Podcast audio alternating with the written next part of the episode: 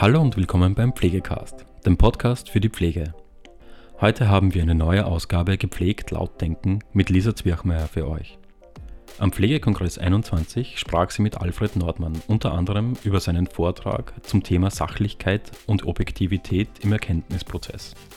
Alfred Nordmann ist Professor der Philosophie an der Technischen Universität Darmstadt, Buchautor und Herausgeber der Zeitschrift Technology and Language. Wenn euch unser Podcast gefällt, freuen wir uns über einen Like. Dieses Interview und noch weitere interessante Videos könnt ihr euch auch auf unserem YouTube-Kanal ansehen. Ich wünsche euch viel Spaß mit der heutigen Folge.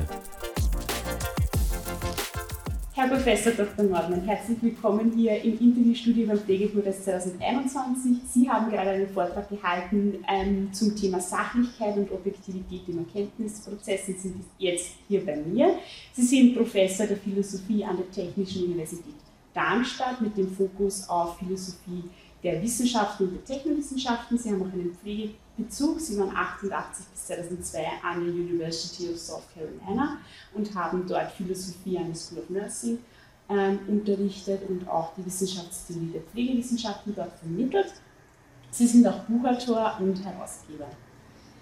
Herzlich willkommen. Stichwort Zugang zur Pflege. Welches Bild über die Berufsgruppe der Pflege konnten Sie in Ihren Lehrtätigkeiten gewinnen und wo sind Sie die Stärken in dem Forschungsfeld der Pflegewissenschaften? Ja, ganz herzlichen Dank. Ja, die Frage, die weist tatsächlich weit zurück, denn das ist ja, liegt ja schon zurück in der Zeit. Äh, ich bin vor allem beeindruckt gewesen seinerzeit, äh, äh, damit, dass die Bemühung, eine Wissenschaft zu werden, gar nicht so einfach ist. Dass, dass diese Bemühung natürlich auch zu vielleicht Verzerrungen führt.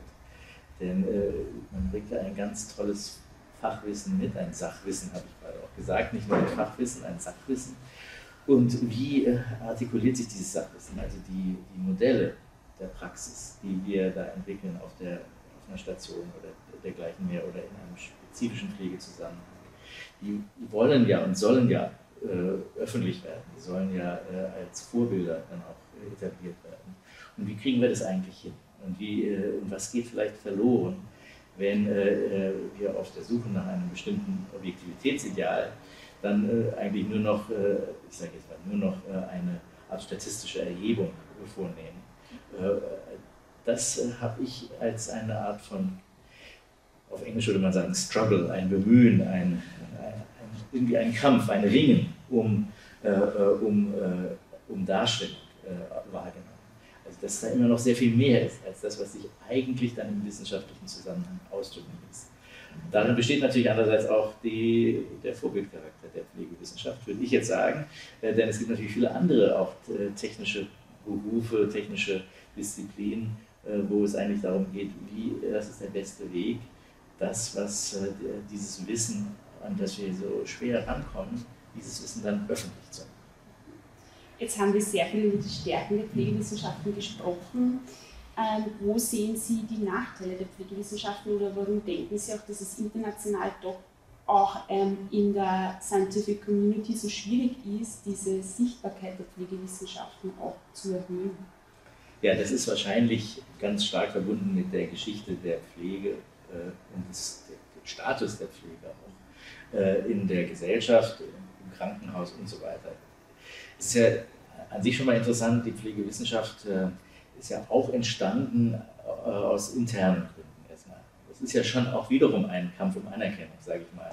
Äh, die, die Ursprünge, glaube ich, der Pflegewissenschaften kann man zurückführen auf die American Nursing Society, die da sich gefragt hat, wie können wir unseren Status verbessern. Und da wurde ihnen der, der weise Rat auch gegeben, in dem Moment, wo man sich stärker profilieren kann und wo es dann also Abstufungen gibt und, äh, und eine höhere Professionalisierung, die dann eben auch im Doktorat mündet, äh, entsteht eben eine Art von Hierarchie, entsteht Bedeutung, entstehen neue, neue, neue Kompetenzen. Aber das ist natürlich erstmal nur intern. Und diese, dieser Kampf um Anerkennung, der geht natürlich weiter.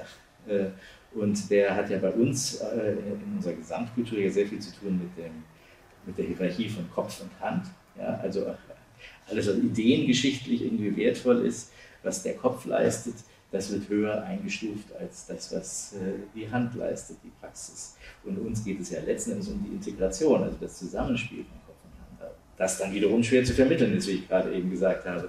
Äh, also das sind, glaube ich, äh, Aspekte, weswegen jetzt die Pflegewissenschaft, nachdem sie sich etabliert hat, dann immer noch nicht die Stimme hat. Also jetzt in unseren heutigen Covid-Diskussionen und sonst wieder werden ja selten Pflegewissenschaftlerinnen zitiert, um zu sagen, wie soll es jetzt weitergehen. Ich, da geht es dann immer um die Leiter der Intensivstation, die Leiterinnen der Intensivstation, die da gefragt werden. Also da äh, da, äh, da muss einfach dieser Kampf um Anerkennung, der eben auch mit Anerkennung der Praxis überhaupt des, des praktischen Wissens, dieses Sachwissens, von dem ich spreche, äh, der muss eben fortgeführt. Denken Sie vielleicht, dass genau da der Fehler liegt, nicht die Entwicklung einer Wissenschaft aufgrund der Erkenntnis, sondern aufgrund eines Statussymbols? Ja gut, ich, äh, das ist jetzt genau die Frage. Also also erstmal kommt man nicht drum herum. Die Wissenschaft äh, hat etwas mit Status zu tun und nicht immer auch im negativen Sinne. Ich meine, einerseits ist natürlich Status klar, äh, damit man eine gewisse Machtposition auch einnehmen kann in einer Institution, aber Status heißt ja auch, dass das, dass das was, was oft verschlossen, was privat, was irgendwie handwerklich äh, verkörpert ist im, im Praxiswissen, dass das, dass das eine andere Bedeutung bekommt, dass es ausgestellt wird, dass es, dass es eine Art von öffentlicher Wahrnehmung so wie er auch ein Kunstwerk einen anderen Status hat als das, was irgendjemand so privat sehr kreativ machen kann. Ja. Äh, also diese, um diesen Status geht es ja letzten Endes, wenn wir Wissenschaft und Technowissenschaft verfolgen. Also das Wissen äh, teilen zu können äh, und, und Vorbilder zu schaffen, eben auch für diese Zusammenhänge und das Wissen um die Zusammenhänge. Ähm, so schwer das sein. Mhm. Stichwort Erkenntnisprozess. Das war Ihr Vortragsthema, Objektivität, äh, Subjektivität im Erkenntnisprozess. Wie schwierig ist es eigentlich in einer Wissenschaft wie der Pflegewissenschaft und auch der Psychologie, die stehen auf demselben Thema, wo man sich mit einem menschlichen Krisen befasst, wirklich objektiv zu bleiben? Ist das immer notwendig, immer empfehlenswert, um den richtigen Erkenntnisgewinn dann ähm, suggerieren zu können? Das ist jetzt eigentlich eine doppelte Frage, weil die sich auch auf den unterschiedlichen Ebenen anders darstellt. Also, äh, was heißt es jetzt überhaupt, objektiv zu sein einerseits oder eine sachliche, eine sachliche Haltung einzunehmen? Für mich ist das ja nochmal was zweierlei. Ähm, und äh, äh, objektiv heißt ja zunächst mal äh, nach unserem Sprachgebrauch, dass wir äh, die Fakten anerkennen, dass wir sehr diszipliniert sind, dass wir uns auch natürlich selbst disziplinieren und auch selbst sehr stark zu und das äh, geht natürlich auch angesichts von katastrophalen, emotionalen und sonst wie Geschehnissen. Nicht, dass, ich, dass sie bedeutungslos wären für mich, sie sind es schon, aber ich bemühe mich eben um einen besonderen Standpunkt dazu, einen Standpunkt eben der, der, der erstmal der Anerkennung und natürlich auch der Frage danach, wie kommt es dazu, in welchen Zusammenhängen steht jetzt äh, diese, diese Katastrophe oder dieses Ereignis oder dieses Gefühl.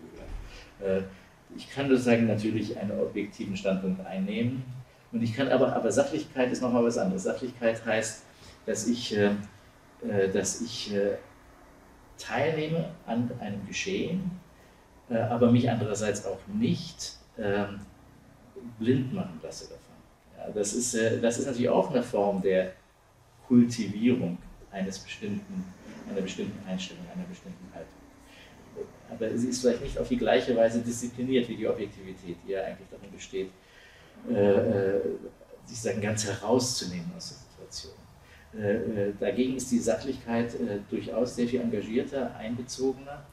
Äh, aber ähm, ich habe in dem Vortrag auch zitiert jemanden wie Alexander Kluge, ein, ein Filmemacher, Schriftsteller, auch Film, Fernseh, Fernsehpersönlichkeit, äh, der sich eigentlich sehr viel über Sachlichkeit und die, die unterschiedlichsten Gefühlslagen äh, äh, äh, beschäftigt hat. Und, ähm, und der würde eben sagen, dass zum Beispiel in sagen wir mal, einem Liebesverhältnis oder in einem Sorgeverhältnis, das kann man genau übertragen, kann ich auf eine Weise emotional sein, sozusagen auf Gefühle reagieren und auf Gefühle mitproduzieren, die mich im Grunde blind machen. also das sind die großen Gefühle, die alles überwältigen, die sozusagen fast rauschhaft dann sind äh, und mich entweder in eine maßlose Trauer oder maßloses Glück oder sonst wie. Diese Maßlosigkeit der großen Gefühle, die ja immer zitiert werden, die gilt es, äh, denen gilt es sozusagen als Korrektiv entgegenzusetzen, die, die, die feinen Gefühle, die, die Gefühle äh, der Differenzierung, die, ähm, die, die Weisen, in denen wir eben ähm, mit, mit Fingerspitzengefühl, wie man so schön sagt, Stimmungslagen auch unterscheiden können. Und inwieweit wir dann natürlich, das sind natürlich auch die Gefühle, mit denen wir herausfinden, inwieweit wir einwirken äh, und äh, die Einwirkung dann auch wieder auf uns zurückwirken lassen. In einem Film von, äh, von Alexander Kluge kommt jemand vor, der beschreibt, was dazu gehört, eine Schraube einzudrehen. Ich brauche ein Gefühl für die Widerständigkeit. Wenn ich es zu sehr forciere, dann geht die Schraube kaputt, dann geht gar nichts mehr und so weiter und so fort. Und, äh, und dieses richtige Maß im Zusammenspiel zwischen Mensch und Ding, und das sagt Kluge dann eben auch gleich im nächsten Schritt, ja, wenn wir so mit anderen Menschen umgehen würden immer, äh, das wäre eigentlich gut. Ja? Also, äh, und das ist vielleicht der Unterschied. Nun ist die große Frage, Jetzt sprachen wir über die Praxis, also äh, wie sich das dann wiederum auch für die Pflegewissenschaft auszeichnet. Also wie weit auch da in der, in der Wissensproduktion es eben nicht nur um objektives Wissen geht, ähm, also um das Wissen, dass ich irgendwie äh, etwas beglaubigen kann, dass ich äh, eine wahre äh, Theorie aufstelle, sondern ein Gefühl entwickle für äh, und auch kultiviere und das auch lehrbar mache und lernbar mache ein, ein, Gefühl für den Zusammenhang der Dinge. Äh, das ist die große Herausforderung. Mhm. Jetzt verbinden wir die zwei Steckenpferde Technik und Pflege mit einer abschließenden Frage. Wie bewerten Sie als Philosoph, der sich mit Technikwissenschaften befasst, ähm, die vermehrte Einbildung von Technik und Digital Health ähm, in die Versorgungsstruktur in Österreich und auch weltweit, vor allem unter dem Gesichtspunkt ähm, Pflegenotstand? Gamechanger oder Bürde? Wie sehen Sie das? Ja, also ich glaube, das darf nicht die Alternative sein. Ich meine, das ist ein Jargon natürlich, Gamechanger und so weiter, über den uns auch was verkauft werden soll. Äh, und äh, es gibt natürlich ein sehr kurz gedachtes äh, technisches Handeln und technische Visionen, die einfach sagen, es gibt einen Pflegenotstand, wir haben nicht Pflegerinnen und Pfleger, deswegen brauchen wir jetzt eben Technik und da möglichst gleich Robotik. Äh, um, äh, um da entsprechende Lücken zu füllen. Das ist natürlich eine absurde Vorstellung. Äh, das ist auch kein wirklich, ich würde sagen, das ist auch kein wirklich gutes technisches Denken, denn technisches Denken muss natürlich ansetzen bei den Situationen selbst und sagen, wie ich, wie kann ich die unterstützen. Und da wäre dann die Frage, und das findet natürlich auch schon statt, aber inkrementell und nicht im Sinne von Game Changers oder sowas, dann ist natürlich die Frage, an welchen Stellen kann das vorhandene Pflegepersonal äh, so entlastet werden, also wie verbringen sie ihre Zeit gewissermaßen? Äh, und äh, verbringen sie ihre Zeit wirklich mit den Dingen, die für die Pflege vor allem wichtig sind oder nicht. Und gerade wenn es Dinge gibt, die vielleicht nicht so ganz wichtig sind, was die Sorge um die Patienten anbelangt, was kann man, wie kann man diese Zeit sozusagen vielleicht durch digitale Unterstützungsmaßnahmen und so weiter verkürzen? Das, das wäre so eine Frage. Also das geht dann auch wiederum, wie kann sich die Technik in einen Zusammenhang einfügen, nicht einbetten, äh, eingestimmt natürlich auch auf die Bedürfnisse. Äh, da findet sich ja sehr, sehr viel statt. Und äh, umgekehrt ist natürlich auch so, dass wahrscheinlich auch die Pflege selbst ja auch damit konfrontiert ist, dass Technik in die Lebensabläufe von Patienten immer stärker integriert ist. Wir sind ja, die Technik kommt ja auf unterschiedlichste Weise in unsere Lebenszusammenhänge hinein. Und es gibt natürlich nie die reine Mensch-Mensch-Beziehung, sondern wir müssen, glaube ich, immer die Technik mit als Mitspieler in diesen Situationen betrachten und versuchen, so ein, ein gelingendes Zusammenspiel zwischen Mensch, Technik, äh, Pflegenden und äh, Patienten äh, hinzukriegen. Ein gutes und einfühlsames Miteinander. Vielen herzlichen Dank für das Gespräch. Ja, das war es auch schon wieder mit der heutigen Folge Pflegecast. Wenn Ihnen diese Folge gefallen hat, freuen wir uns, wenn Sie unseren Podcast abonnieren.